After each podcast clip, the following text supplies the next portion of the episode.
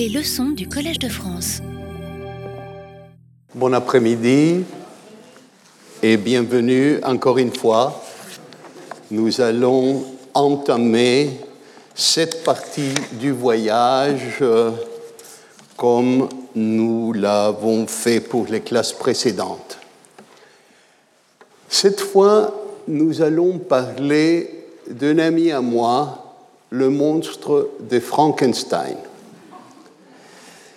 Nous avons dit que la question de euh, Montaigne, que sais-je, se transforme chez Hamlet en un qui suis-je?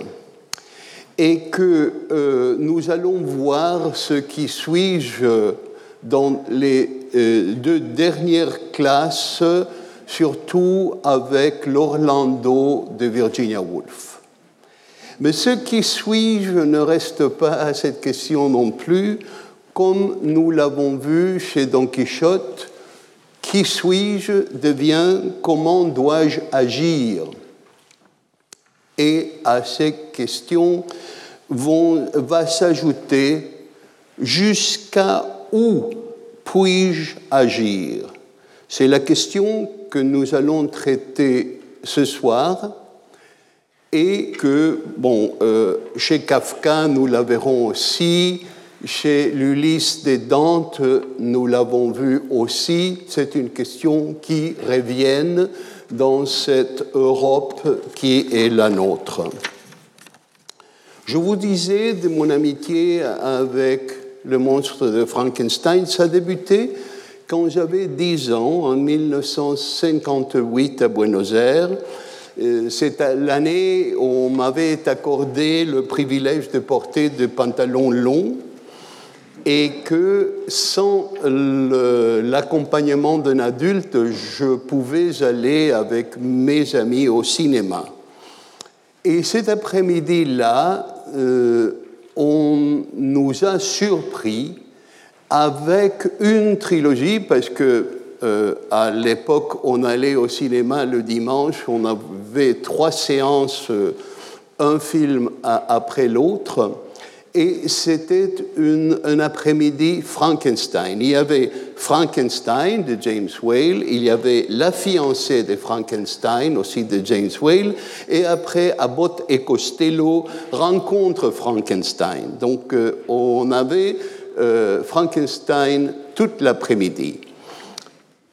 Nous n'avions pas connu Frankenstein avant, même pas dans les bandes dessinées je pense qu'il y a une sorte de euh, archétype platonicien de Frankenstein et donc nous étions familiarisés avec euh, cette figure.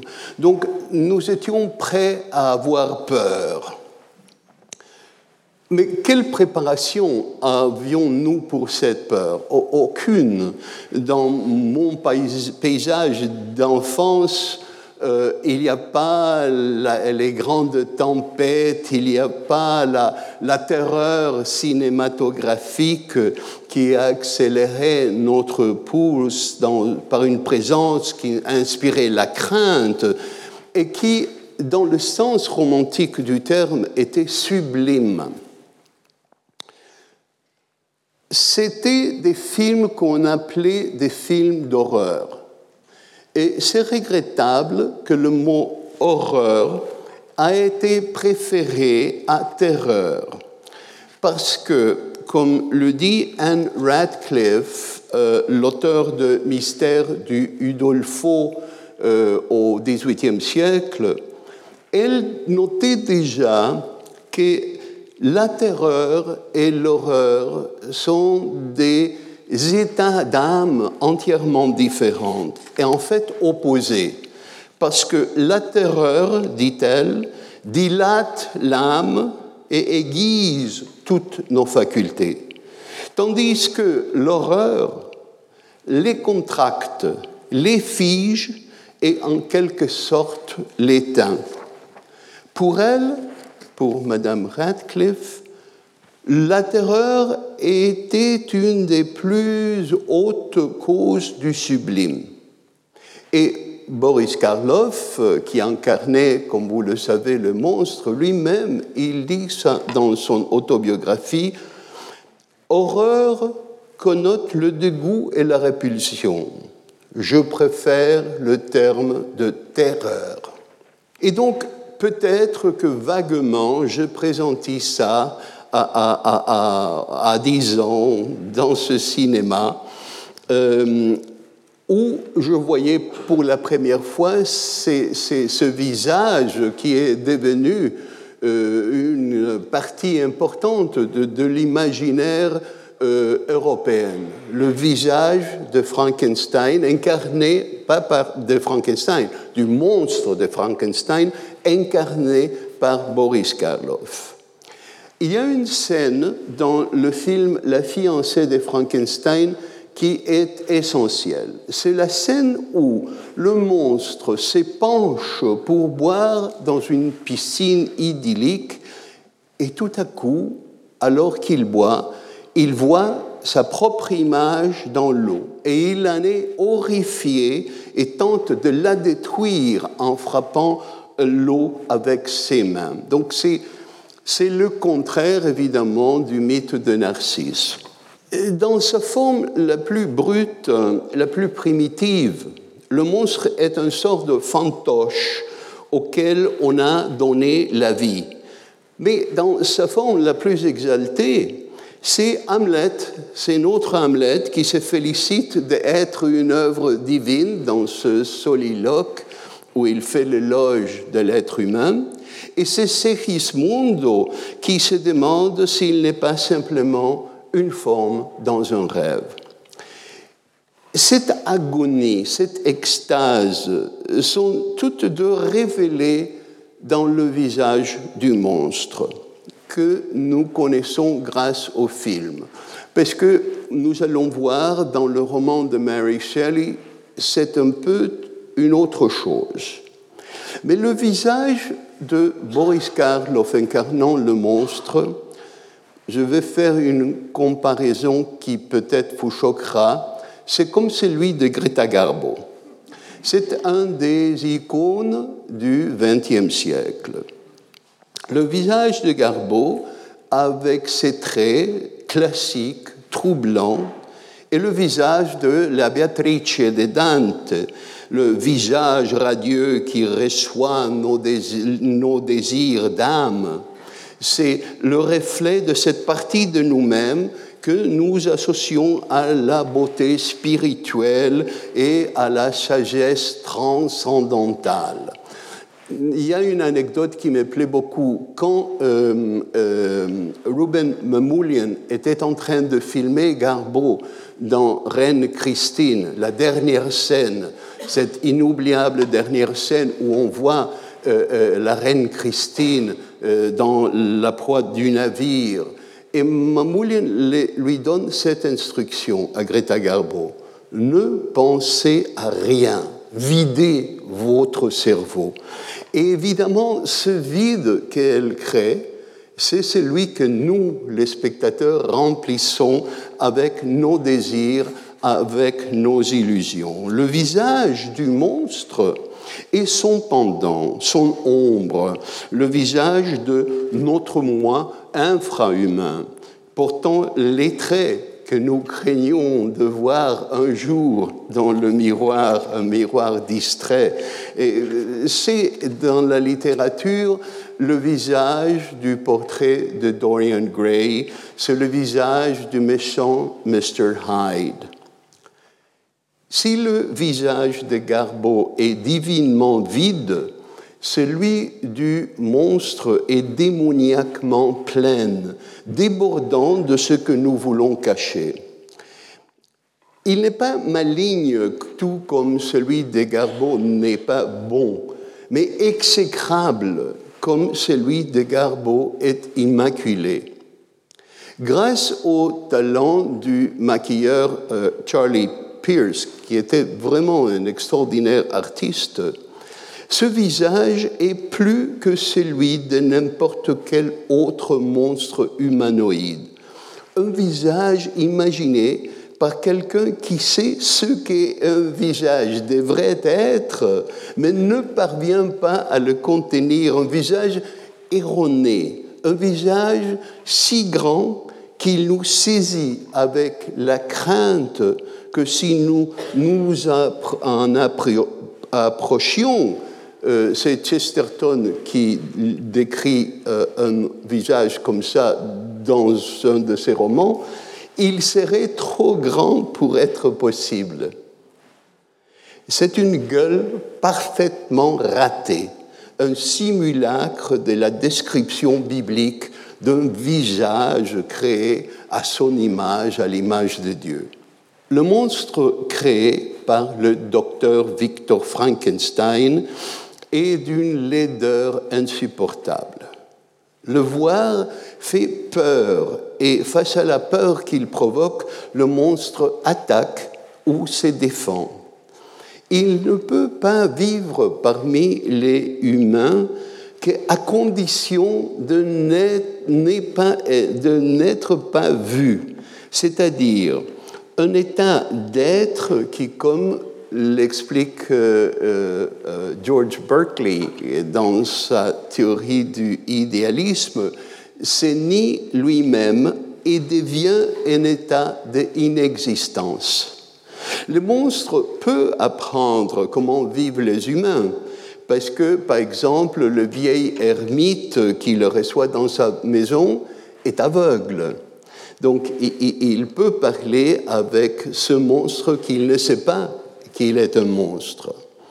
Tandis qu'il peut apprendre, ça c'est un, euh, un, détail du, roman qui peut nous paraître incompréhensible, il apprend la langue des humains, euh, le français avec un accent suisse, parce que euh, le garçon qui habite la maison lit les ruines d'empire de Volney à d'autres enfants, et donc euh, le monstre apprend la langue humaine de cette façon. Mais lorsque le monstre est découvert, il est poursuivi comme une proie, à une proie à battre, sans qu'on lui demande s'il est innocent ou coupable. Il y a dans les films de Whale euh, dans les scènes de poursuite une imagerie très chrétienne. Euh, à un moment donné, le monstre, on le voit sur une colline avec un grand arbre sans feuilles et on pense naturellement à la croix. Le monstre est une victime modèle. Innocent, calomnié, il est poussé à commettre des actes de violence. Comme toute victime, il veut savoir pourquoi on le haït. Il n'est pas lui-même responsable de sa propre présence dans le monde, comme l'indique clairement un des épigraphes du roman tiré du paradis perdu de Milton, qui était une inspiration importante pour Mary Shelley. Et donc, euh, les vers de Milton disent ceci. Ai-je demandé au Créateur de mon argile de me façonner un homme? T'ai-je sollicité des ténèbres pour ainsi me promouvoir? Fruit de l'ambition ou de l'invention inconsidérée, le monstre partage son dur destin avec Adam, c'est-à-dire avec nous tous. Et pourtant, malgré ses souffrances, il ne veut pas mourir. La vie, dit-il à son créateur, au docteur Frankenstein, même s'il n'est qu'une accumulation d'angoisse, m'est chère et je la défendrai. Et après il ajoute, j'étais bienveillant et bon. La misère a fait de moi un démon rendez-moi heureux et je redeviendrai vertueux. Ça, c'est euh, euh, l'idée de l'éducation de Rousseau, que euh, Mary Shelley a lu l'Émile de Rousseau c'est-à-dire que l'éducation peut changer la nature d'une personne. Euh, la scène dont je vous ai parlé, où le monstre voit son visage, fait écho non seulement au, mythe de Narcisse, mais aussi une, autre scène du paradis perdu. C'est la scène où Ève voit son visage dans une fontaine et évidemment Ève se plaît. L'image est saisissante et elle y revient souvent pour se voir. Il y a un paradoxe émouvant dans le fait que le monstre réagit à son visage tel que le font les autres. Il subit le sort de tout étranger, celui de se voir avec les yeux de quelqu'un qui le déteste parce qu'il ne le connaît pas. Mais il reconnaît aussi sous, ses traits la possibilité de violence.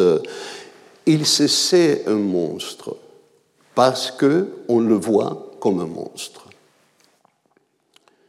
Mais qu'est-ce que c'est un monstre? L'étymologie peut nous aider, bien qu'il y ait certains doutes sur cette étymologie. Peut-être monstre vient de moneo en, en, latin, avertir, ou monstro, montrer, et semble impliquer que les monstres brandissent un signe qui dit en grosses lettres Ici, tu ne dois pas venir. Puisque la société doit se définir, définir par ce qu'elle exclut, toute définition sociale comporte implicitement ou explicitement, malheureusement parfois, la définition de son contraire. La normalité exige la anormalité les liens communs circonscrivent la notion d'étranger, le comportement approprié reflète le miroir inverse de ce qui est inacceptable. Donc, l'image conventionnelle de notre être social est entourée de parias, d'étrangers, des racailles, comme un certain politicien français les appelait, des monstres. Il n'est pas étonnant que des monstres rôdent aux portes de nos villes depuis les plus anciennes vestiges de la littérature. Ils sont chez Gilgamesh, ils sont dans les biographies d'Alexandre, où euh, les monstres sont les hommes au visage de chien auxquels euh, Alexandre doit recourir pour trouver des solutions à certaines situations que sa société ne peut pas contrôler. Un texte babylonien euh, de 2800 avant notre ère divise les monstres en trois catégories.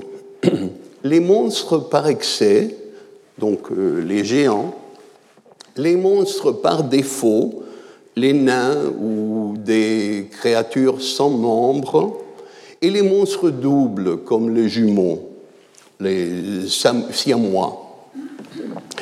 Alors que la naissance d'un monstre euh, montre euh, euh, certains signes que pour les, les, pronostiqueurs, les sorciers, étaient euh, des bons signes. Certains, par exemple, euh, les monstres par défaut, le monstre double, les monstres par excès étaient toujours signes de malheur.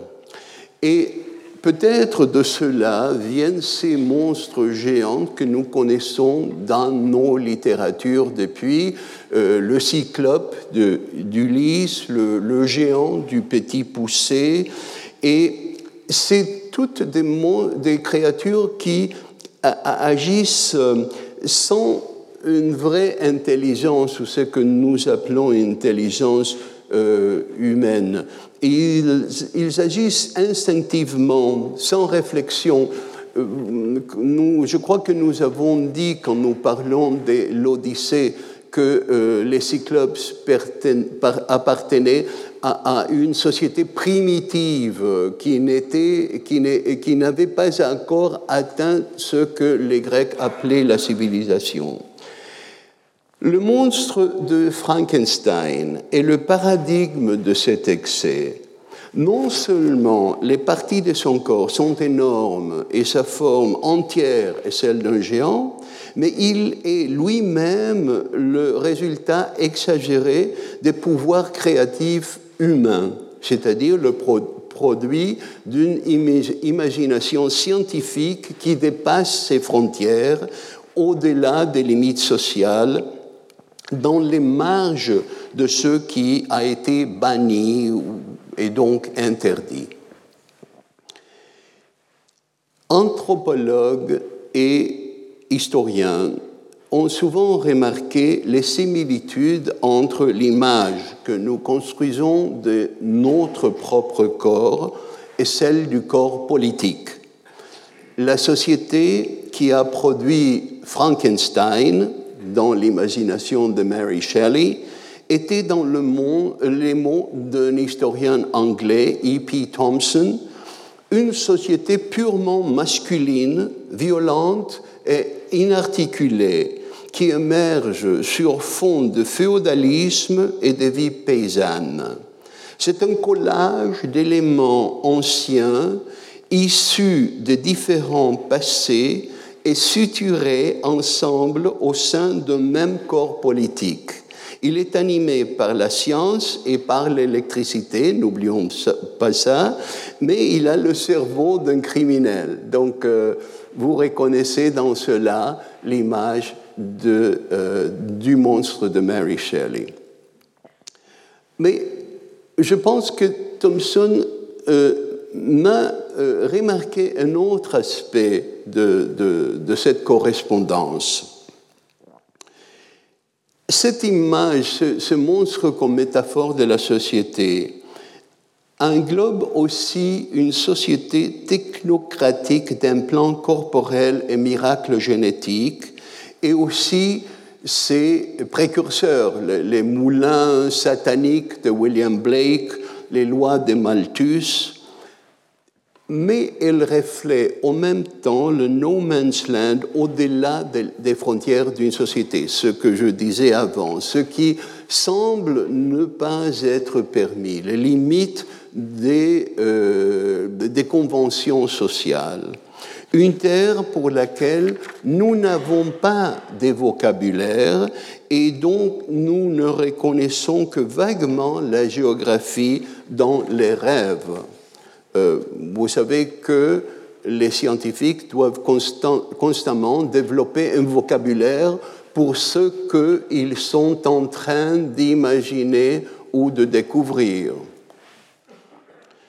L'apôtre Jacques, dans son épître, compare celui qui assiste à la parole divine et n'agit pas en fonction d'elle à un homme qui se voit dans un miroir et ne peut ensuite se rappeler qui il est.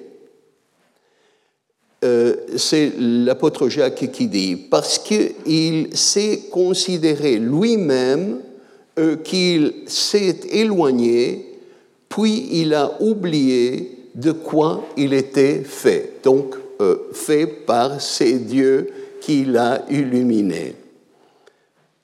Patchwork des temps d'hommes le monstre de Frankenstein est au moins en partie notre miroir, le reflet de ce que nous ne voulons pas ou n'osons pas nous rappeler. Et là, je vais comparer euh, le corps du monstre, le corps de la société, au roman lui-même. Parce que le roman de Mary Shelley est fait des fragments il est fait des correspondances, que c'est la, littérature épistolaire du XVIIIe siècle, et euh, ces fragments euh, se correspondent, se reflètent l'un à l'autre, et on se demande souvent à qui s'est adressée cette lettre, qui sont les personnages, qui sont ceux qui reçoivent l'information que nous, lecteurs, sommes en train de dire? euh, pourrait prendre un, mot célèbre euh, du XXe siècle, euh, le support et le message. the medium is the message. Comment a commencé ce roman? L'histoire est très célèbre, peut-être vous la connaissez déjà. Le début se passe dans une villa au bord du lac de Genève, une soirée de juin de 1816. Non loin de là se trouvait le château Frankenstein que Mary Shelley avait visité probablement et que au XVe siècle a abrité le laboratoire d'un alchimiste. Donc il y a cette, euh, cette, relation entre le lieu géographique et l'imagination de Mary Shelley. Et aussi, euh, c'était l'année qui a été appelée l'année sans été, parce qu'une éruption volcanique avait euh, couvert les cieux de l'Europe et donc ça avait un aspect très ténébreux le long de l'année. Après avoir lu une traduction euh, française d'histoire de fantômes allemandes, donc nous sommes au cœur de l'Europe, euh, euh, toutes ces langues se correspondent, des lecteurs anglais en lisant des histoires allemandes en traduction française. Ils étaient John Polidori, un médecin ami de Byron, Lord Byron naturellement, euh, euh, euh, Shelley, le poète ami de Byron, et Mary Shelley, sa jeune épouse. Mary Shelley avait 18 ans en, 1816 et aussi il y avait avec eux Claire Clermont qui était mère de la fille de Byron et fille de la belle-mère de Mary. Donc, vous voyez, c'est un, une atmosphère assez incestueuse. Cette nuit-là, allongée dans son lit à rideaux, Mary Shelley eut une vision. Nous ne savons pas naturellement si ça c'est vrai, c'est ce que Mary Shelley raconte, mais ça fait partie de cette atmosphère gothique. Elle dit qu'elle a vu le pâle étudiant des arts inavouables agenouillé à côté de la chose qu'il avait assemblée. Elle a vu le fantôme hideux d'un homme étendu, la créature horrible, le regardant avec des yeux jaunes, larmoyants, mais intelligents. Elle avait vu, en fait, le visage de celui qui allait devenir le monstre le plus acharné de notre imaginaire. Il y a, je ne veux pas faire trop de rapport entre la vie d'un écrivain et son œuvre. Mais il est curieux que dans le cas de Mary Shelley, que, comme je vous disais, n'a que 18 ans, euh, sa mère, euh, qui est Mary Wollstonecraft, qui a écrit un livre très important pour l'histoire du féminisme, mais il faut le lire. Euh, elle pensait à une société euh, bourgeoise où les femmes devaient rester à la maison, euh, euh, il fallait pas instruire les pauvres, c'est c'est pas Germaine Greer. bon.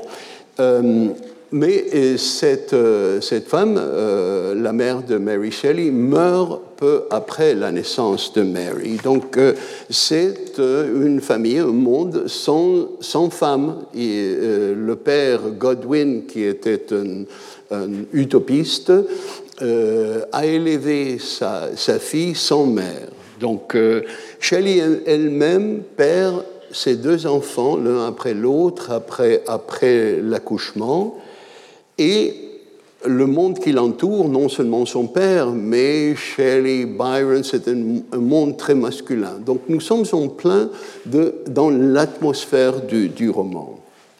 Euh, Mary Shelley gagne le pari parce que John Polidori écrit une sorte d'esquisse euh, sur le vampire, donc c'est un des premiers vampires de la littérature européenne, Et les autres euh, font des histoires qui euh, ne sont pas mémorables, mais Mary Shelley crée cette histoire mémorable de Frankenstein et elle étend son, sa courte histoire euh, pour en faire un roman. En fait, il y a plusieurs versions de ce roman. La première fut publiée anonyme en 1818 et retouchée en 1823. Il y a une traduction française qui s'était faite presque immédiatement en 1821.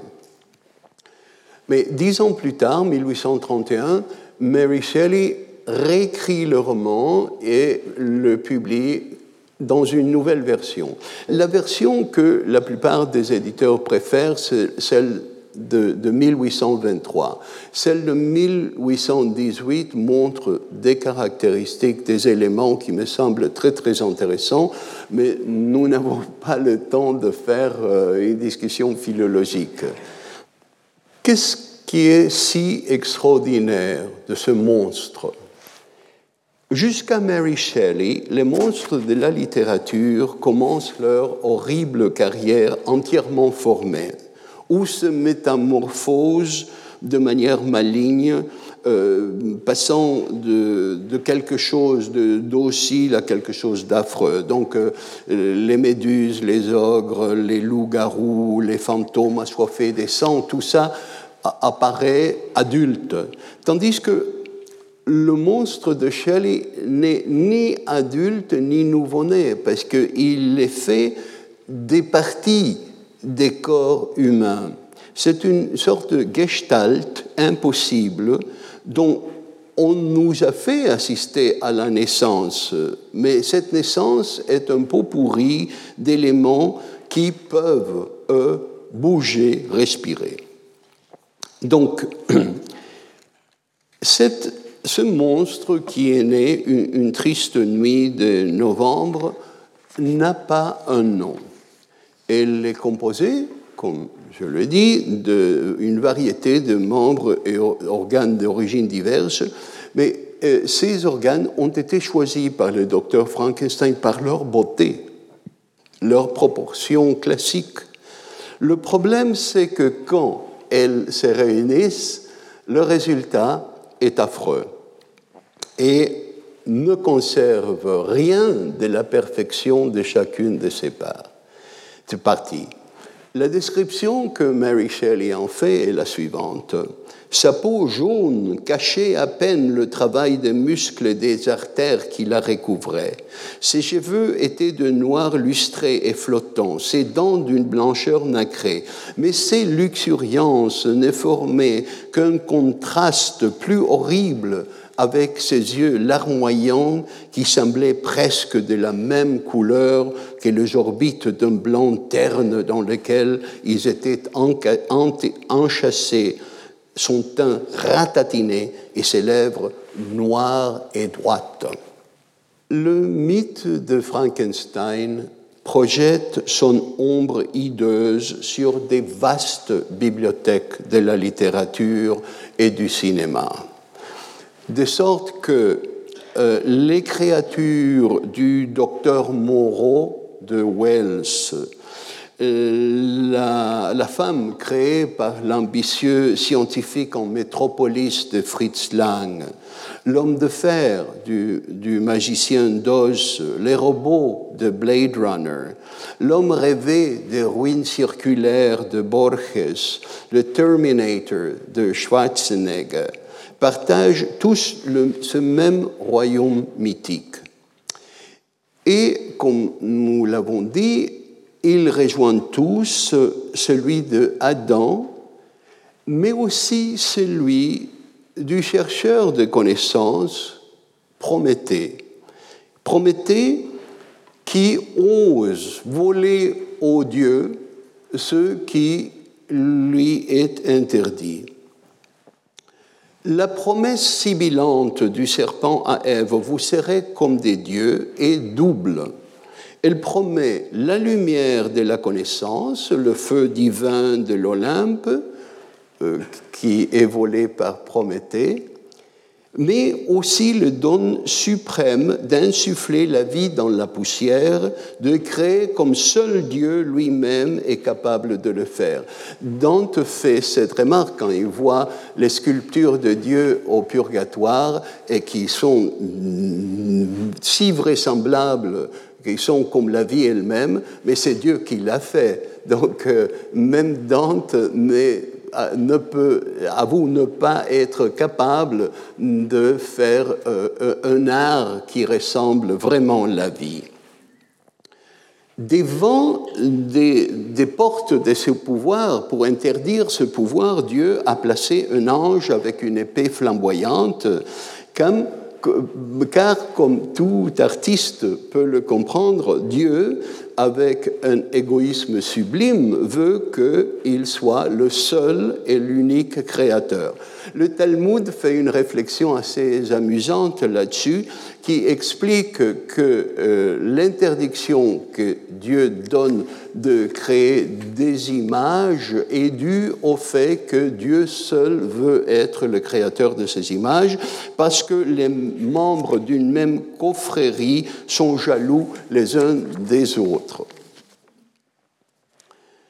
Euh, dans le fait de créer, ou le, propos de créer une vie, il y a une abomination. Bioy Casares, le, romancier ami de Borges, euh, remarque, c'est une remarque que Borges a mis dans sa nouvelle Clonukbar Orbis Tertius, il le fait remarquer par euh, Casares. Il déclare que les miroirs et la copulation sont abominables parce qu'ils incrémentent le nombre des êtres humains. Le créateur du monstre, le docteur Frankenstein, a des ancêtres célèbres. Parmi les plus notoires sont les rabbins mages du folklore juif. Selon la tradition kabbalistique, le golem un mot qui signifie substance incomplète, est une créature faite d'argile à laquelle on prête la vie par l'application de certaines lettres, les lettres qui sont allées au commencement de la vie. Évidemment, l'évangile des gens, au commencement, était le verbe, mais dans la tradition euh, juive, euh, les, lettres de l'alphabet sont créées euh, avant le monde.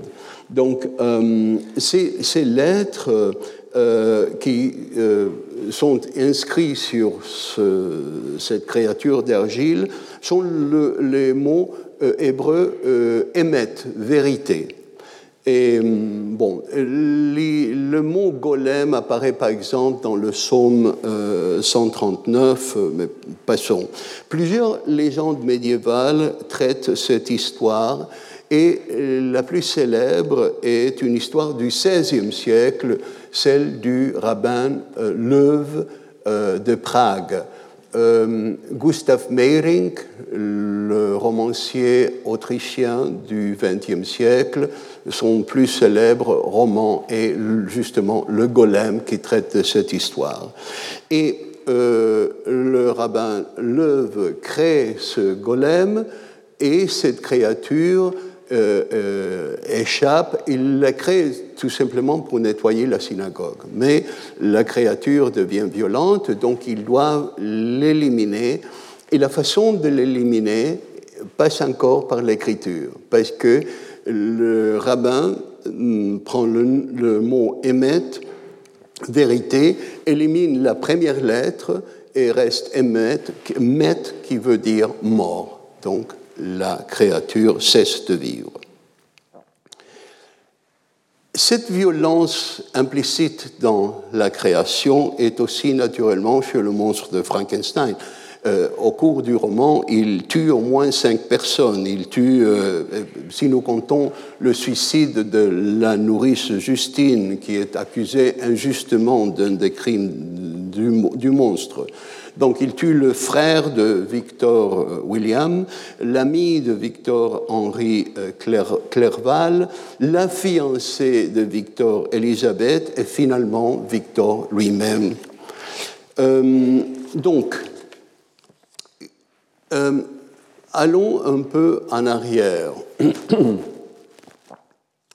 D'où vient cette idée qu'on peut créer euh, un corps humain à partir de différents éléments qu'on peut, peut construire comme on construit une machine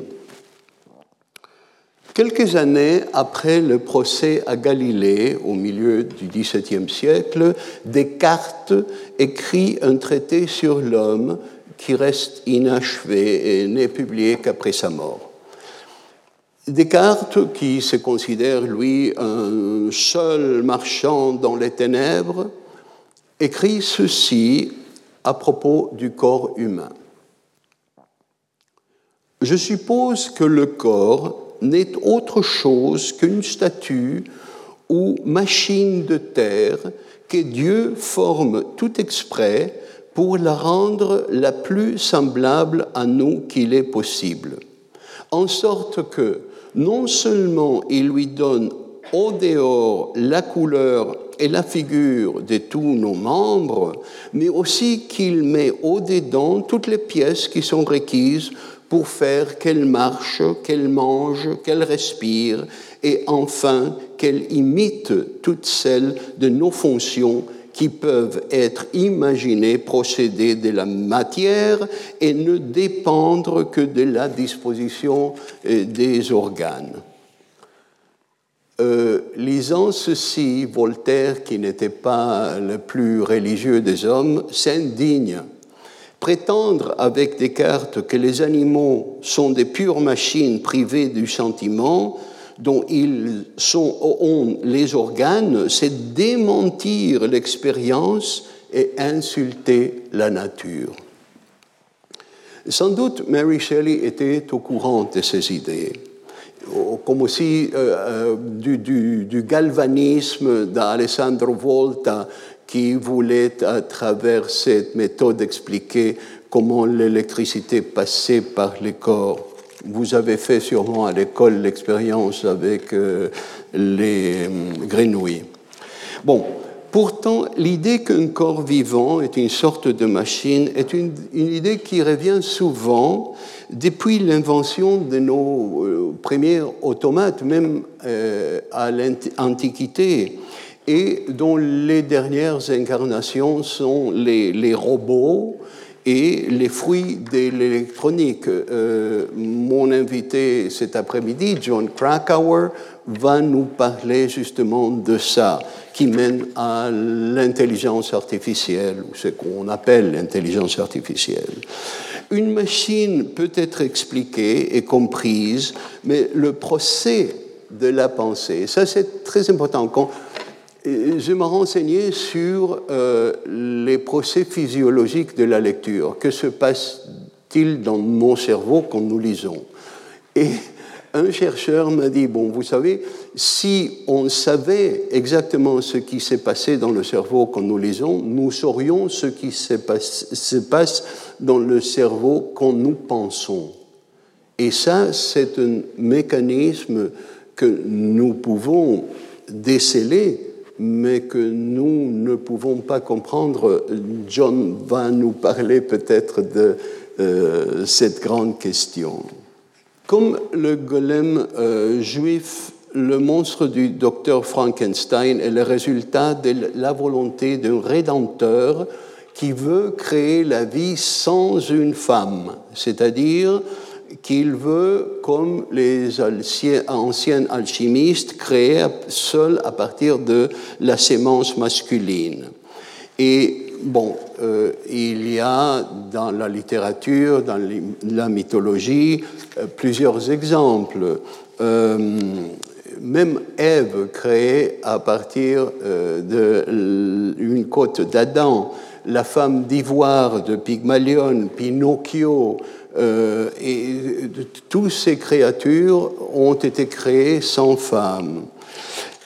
Selon Moisés Cordovero, qui était un grand euh, érudit espagnol du XVIe siècle, l'union et l'accouplement de l'homme et de la femme est un signe d'accouplement d'en haut. Et tout détournement de cette méthode consacrée est un déni de la volonté de Dieu. En tentant de créer la vie à partir des grains, des parties de corps morts, le docteur Frankenstein et ses frères pêchent contre la toute-puissance privilégiée de Dieu lui-même. Et donc, euh, ce monstre est créé sans femme, mais il est conscient de cette absence du féminin. Et il fait un marché avec le docteur Frankenstein. Il lui dit Crée-moi une compagne. C'est le discours qui tient Adam avec Dieu au, paradis, au, jardin de l'Éden. Et il lui dit Bon, si tu me crées une compagne, je pourrais partir avec elle nous allons deviner où? En Amérique du Sud. Euh, on se demande quelle, euh, région de l'Amérique du Sud il choisirait. Le Chili de Pinochet, l'Argentine des dictateurs, Venezuela de Maduro, le Brésil de Bolsonaro. Il, a un grand choix pour euh, des monstres. Donc, bien que Hollywood a proposé l'image de Elsa Lanchester, sa merveilleuse perruque, comme la compagne du, monstre, le docteur Frankenstein crée cette femme, mais après il la détruit, parce qu'il dit, si je crée une compagne pour le monstre, ils vont, avoir des enfants. Imaginez un monde peuplé par des monstres. Et donc, euh, le monstre s'échappe, il va au pôle Nord, poursuivi par le docteur Frankenstein, et il se perd au-delà du pôle Nord. Cette destination finale est curieuse, parce que qu'est-ce qu'il y a au-delà du pôle Nord si on regarde depuis l'Europe? Le nord du Canada. Et pour un étranger, ce monde semble vide. Il n'y a pas de signalisation évidente c'est une terra incognita par excellence que seulement l'imagination peut remplir. Il y a une légende à propos du nom de Canada. Quand les explorateurs espagnols sont arrivés à la côte ouest du Canada, ils ont regardé autour et ils ont dit à Canada, à Canada. Bon. Margaret Atwood décrit le Nord comme une concentration de nos angoisses. Elle dit, en nous tournant vers le nord, nous entrons dans notre propre inconscient, toujours rétrospectivement, le voyage vers le nord a la qualité d'un rêve. Bon, revenons au docteur Frankenstein. Est-ce qu'il y a une éthique dans le travail du docteur Frankenstein? Mary Shelley le décrit comme un jeune homme qui s'intéresse un peu à tout, qui veut étudier, mais qui découvre dans le monde de l'université un monde qui se refuse à regarder en arrière vers le travail des alchimistes, vers le travail des anciens. Donc il se penche tout seul à faire des recherches dans ce sens-là. Mais quelles sont les limites de ces recherches Il me semble que toute création, qu'elle soit scientifique ou littéraire, comporte une question éthique. Peut-être que les problèmes de la création le problème de la création du roman Frankenstein peuvent être considérés comme des problèmes cinématographiques. Je, m'explique. Lumière disait, je veux faire bouger les images.